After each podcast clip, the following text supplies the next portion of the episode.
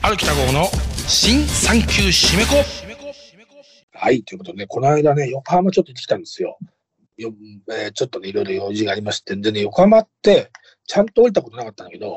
横浜って館内、ね、館内行ってきたんですよ。大昔に横浜ぶ、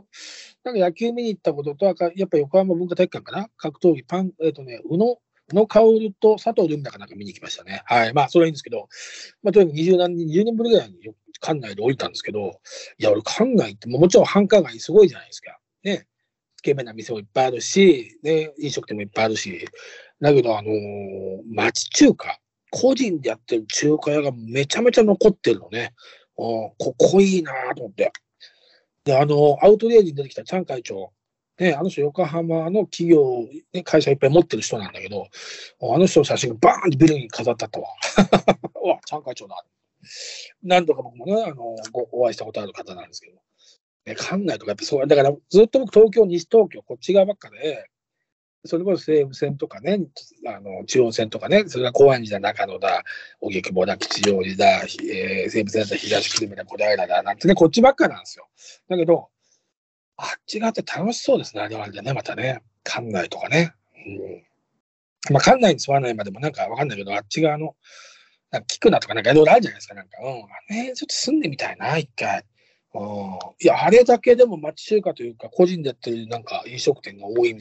町って今ないでしょ。もう、ね、どんどん個人の飲食店潰れてますから、ね。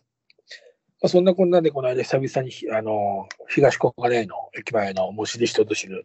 私が言う西東京最強中華に、で、この間、スキャフリキングのナリさんと久々に会って、まあ、1時間半たっぷり歩いて、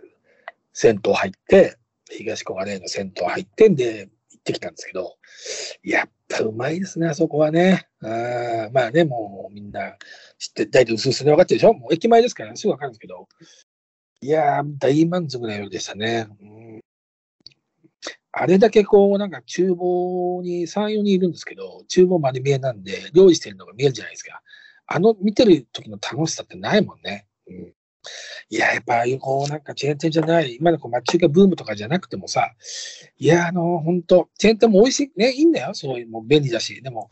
いや、あのね、今後継者問題でどんどん潰れてるからね、個人店はね、みんな高齢になってね。そそうなんだね。私は50歳ですからね、大体このぐらいの世代の子は子供がね、大きくなって、ね、お父さんたちが80になってとかでね、みんな店がだんだんだんだんね、なくなってきてますよ。やっぱ大変らしいもんね。中華屋さんって、あのメニュー多いじゃないですか。めちゃくちゃ。だからやっぱそれは仕込みは大変だし、あのメニューの数だってどうやって作って思うじゃん、普通にね。だってオムライスがあってさ、チャーハンがあってさ、チャーシュー麺があってさ、ホイコーローがあってさとかって、もうそれだけじゃすごいじゃないですか。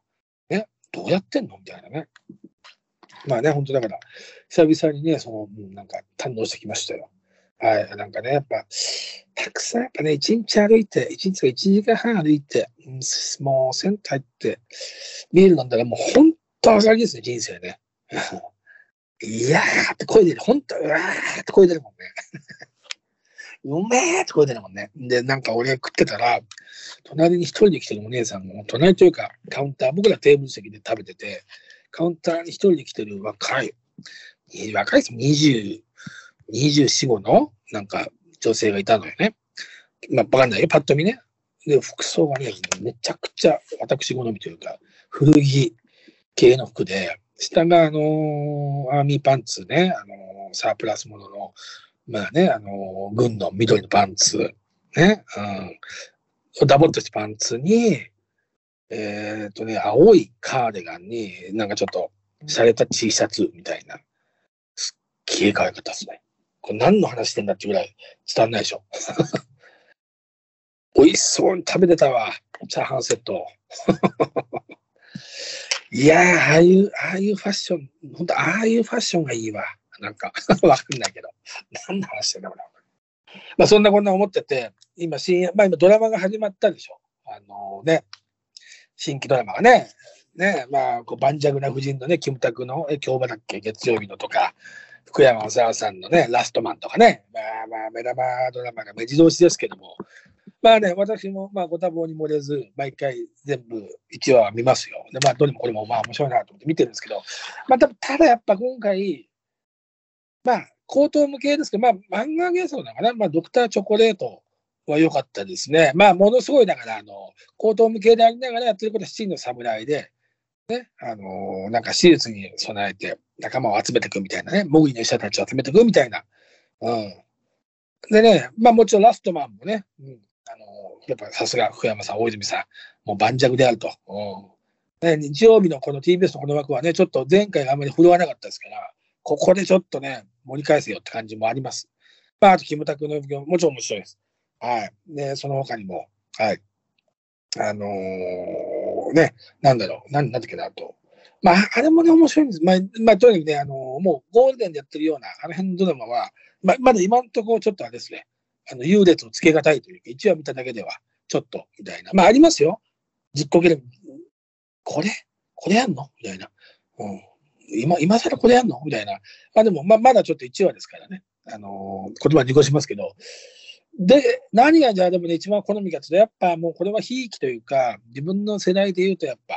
テレビ東京だって深夜のしがてら、あ古谷みのりさん原作の、ね、ドラマ化。あね、ちょっとあのー、ね、重い話でもあるんですけども、漫画はね、うん、すごくね、あの世界観がね、ものすごい漫画の世界観だし、まあ、あの出てる主人公僕全然知らなかったんですけど、出てる主人公の男の子が、まあ、いじめられっ子の設定なんですよ。いじめられっ子が教習所にバイクを取り行って、そこの教習所ですごく綺麗な可愛い子に出会い、まさかのその子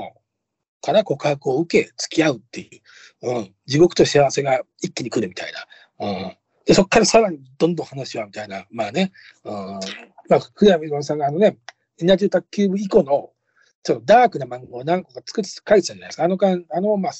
最初の漫画になるのかな。うん、で、全然知らなかったんですけど、あの、そのね、滋賀寺の主人公やってる男の子が、あの、名前が、すごい、あのね、大悟小太郎っていう人らしいんですけど、若いんですけど、なんか、あの、天気の子って、あの、アニメがあったじゃないですか。ね、天気の子の、天気の、あれの主人公の声をオーディションで選ばれてやった子、やった人らしくて、全然僕、勉強不足で知らなかったんですけど、この、この方がものすごくやっぱ、シガテラのその漫画の主人公にぴったりというか、お見事っていう感じでハマってましてですね、最高なんですけど、さらに最高なのは、その主人公のね、男の子が惚れられる、ね、教師所に来てた綺麗な女の子がいるんです一つ上なんですよね、設定は。その子が、その女性が、関光渚さんっていう、あの、モデルをやってたりする方らしいんですけども、めちゃめちゃ可愛いんですよ。はい、めちゃめちゃ可愛いんです、本当に。はい。すごく芝居の子、まあね、あの、偉そうに言いますけど、芝居のこう、なんか距離感とかも見てて、すごくいいんですよ。はい。いや、これもキャスティングの勝ちだなっていう。もう、いや、もうね、毎週この関口、関水さん見てるだけでもうワクワクしますね、おじさんは。本当に。素晴らしいですね。これ多分古谷実さん大満足なんじゃどうなんですかね、先生。はい。まあね、誰に言ってんだ、誰に聞いてんだっていう、ね、話もありますけどね。はい。まあ、とにかくですね、あのー、今のところはですね、まあまあ、どうしてもこれリアルタイムでね、そのシガテラを読んでます。リアルタイムというか、まあね、あの漫画として何十年も前に読んでます。十何年前にも読んでますから、ひいき目に見てますけどね。でもシガテラが今ちょっと、2歩ぐらい、頭2つぐらいリードしてるかなっていう。うんまあ、こっからなんですよね、虫が寺のね、本領発揮はね。えー、あの、うん、いじめられる、いじめられた二人、主人公ってもう一人いるんですよ。で、やがていじめられなくなるんですけど、もう一人のいじめられた子の方は、そのいじめられたことをずっと引きずりながら、まあ、ちょっと、なかなか、穴あきな展開になっていくっていう、はい、話なんで、あの、ぜひぜひ、あの、うん、あの、あとやっぱオートバイがね、すごいキーワードなんで、バイクが、うん、バイク乗りにはちょっと見ててね、楽しいかなっていうね、うん、で、まあ、それ面白いな、なんて思ってさ、見てて、で、この間、まあ、まあ、映画館また行ってるんですけど、相変わらず。で、アカデミー賞も終わって、で、あ、そう、映画 YouTube をね、あのー、やってます。はい、歩きた号と石沼監督の映画がいっぱいっていうのもね、えー、月週1回ぐらいアップでやってて、やっぱり映画雑談とかやってて楽しいですし、で、えー、やっぱ狼狩りとかね、サーチとかね、話をしてますんでね、最新のね。はい。まあ、もしよかったらね、検索してください。はい。そうそう。で、先週見ましたけど、毎毎日朝6時アップで、ボイシーやってます。歩きた方の好きにならずいられないっていうのをね、やってますから。毎朝カルチャーとしてね、月、えー、火曜日カルチャー、ね、えー、映画やドラマ、本の話から修行時代の話や師匠とのね、出来事、はい、雑談、ね、毎日10分やっておりますっていうことでね、まあ、まあ、まあ、告知はいいんですけども。あの、で、またなんですけど、お相場せながら、本当そばせながら、あのー、ね、博士のメルマガからね、過去になった沢村忠に真空を飛ば飛ばした男、昭和のプロモーター、野口治評伝、はい、細田正史さんの方をね、読ませていただきました。はい。めちゃくちゃ面白かったですね。はい。まあ、面白いのはもう分かってたんですよ。はい。まあ、このプロモーター伝、表伝って絶対面白いですからね。ヤマトを作った男の人さんもそうですけどね。はい。まあね、この、ね、題材となっている、野口治さんという人は、まあ、キックボクシングブーム、1970年代後半、キックボクシングブームの立役者であり、沢村忠っていうスーパースターの生みの生みの親でありながら、五木ひろしさんを、五木ひろしさんをスターにし、レコード大賞を取らせた、え希代のプロモーターというか、芸能プロモーターであり、格闘プロモーターであるっていう。ただ、そんなにすごい人なのに、晩年は全然、こう、なんかあまりこう、ちゃんとした形で語られていないみたいな。ね。世が世なら、普通にこう、なんかね、鍋プロの社長みたいな、保存社長みたいなさ、芸能の、日本の昭和芸能の中での、ね、えー、ものすごい、ね、大事な役割の、ね、ね、とんでもない業績を残した人なのに、あまり語られてないぞ、みたいな。それはなぜなら沢村忠がちょっとなんかね、真剣勝負じゃなかったからじゃないかみたいなことも踏まえながら、はい、書い。て、あの、細田正さん、もともとなんか芸人さんをやられてて、なんか三股さんとかとどなんか大体同期というか同じぐらいの時期の芸人さんで、格闘技の、えー、番組の、えー、リングワナをやったりとか、えー、構成、今は構成、放送作家的な？構成作家のみたいな仕事もやってたみたいな。高瀬のメルマンみたいな、なんか、はい、あの、僕まだちゃんとは直接お会いしたことはないんですけども、はい、あの、博士や、なんかね、皆さんだけど近しい人らしくて、はい。まあでもすごい、とんでもない量なんですよ、ボリュームが。で、2800円ぐらいするんですけど、いや、これ逆にね、なんか10年ぐらいかかったらしいんですよ、書くのは。いや、もう本当、あの、もちろんこれ以上上げられないと思いますけど、別に3500円でもいいですよっていう本ですよ。うん。もうすごい調べて、まあ、当たり前と当たり前じゃ当たり前なんですが、ものすごい丁寧にね、取材を重ね、重ね、重ねみたいなさ。うん、いや、だから、今書籍が売れない時代だから、そこは本当あの、物書きね、これしかもドキュメントもんってやっぱ取材が大変じゃないですか。ね、だから、帰ってやってる人って大変なんだなって。本当は生半可な気持ちは当たり前ですけど、私もそんな、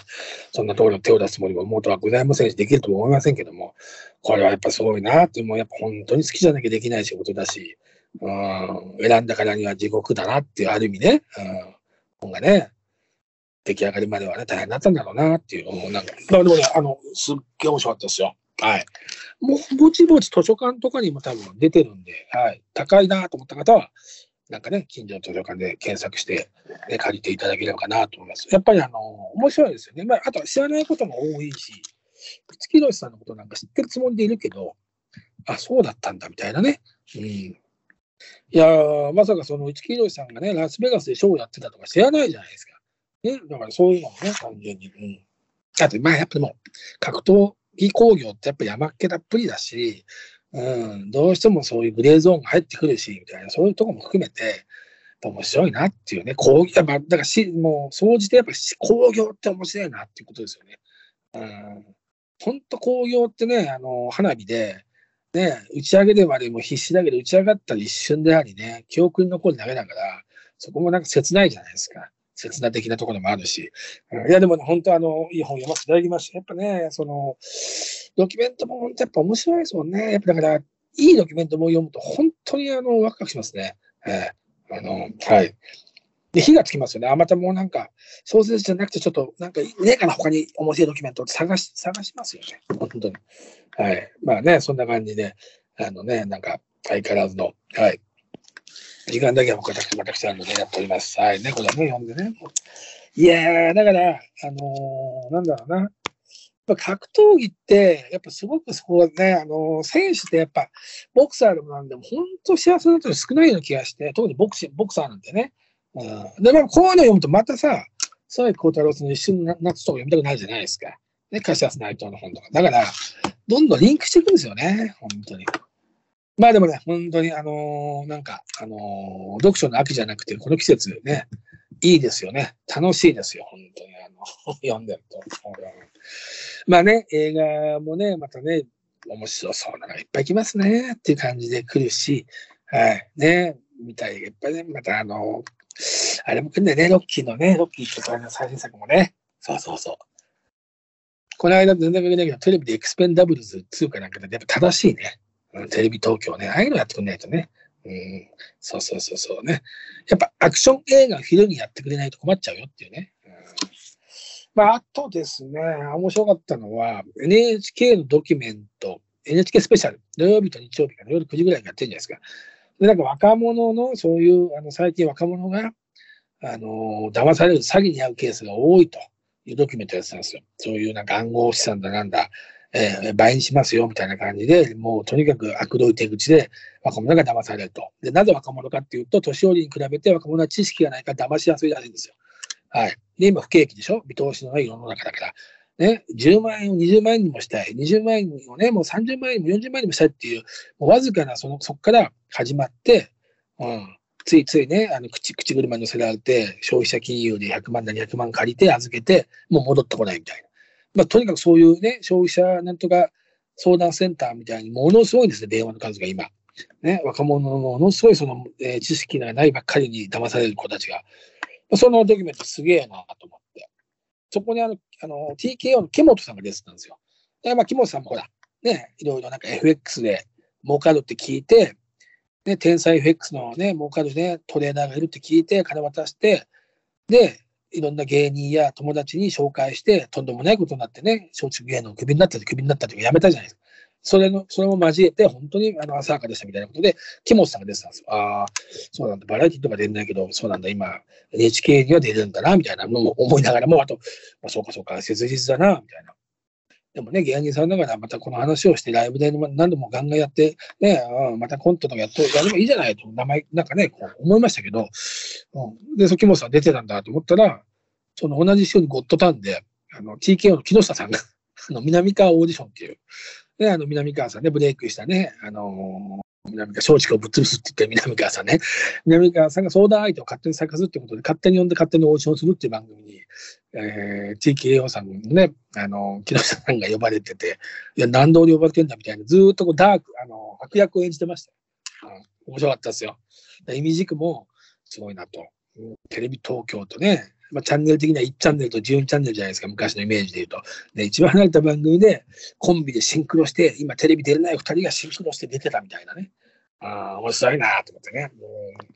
うん、そこもなんか人生だなと思って見てましたけど、でもただ、木下さんはすごいもうちゃんとね、ちゃんとってことじゃないですけど、ものすごいプロレスの本当ヒールで、あの、悪役をずっと演じてましたよ。うん、そんな俺悪いことしてないんじゃないみたいな。面白かったです。まあ、TVer とかで見れるのかな？はい、見てください。で、やっぱりね、あの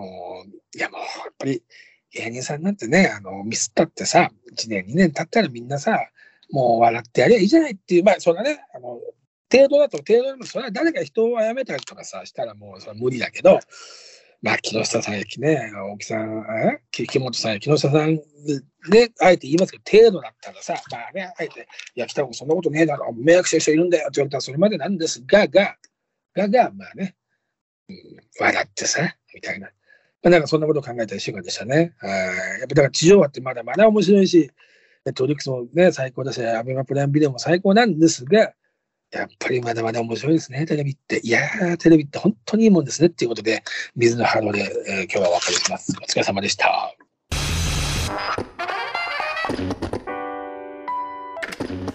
ある北郷の新産休締め子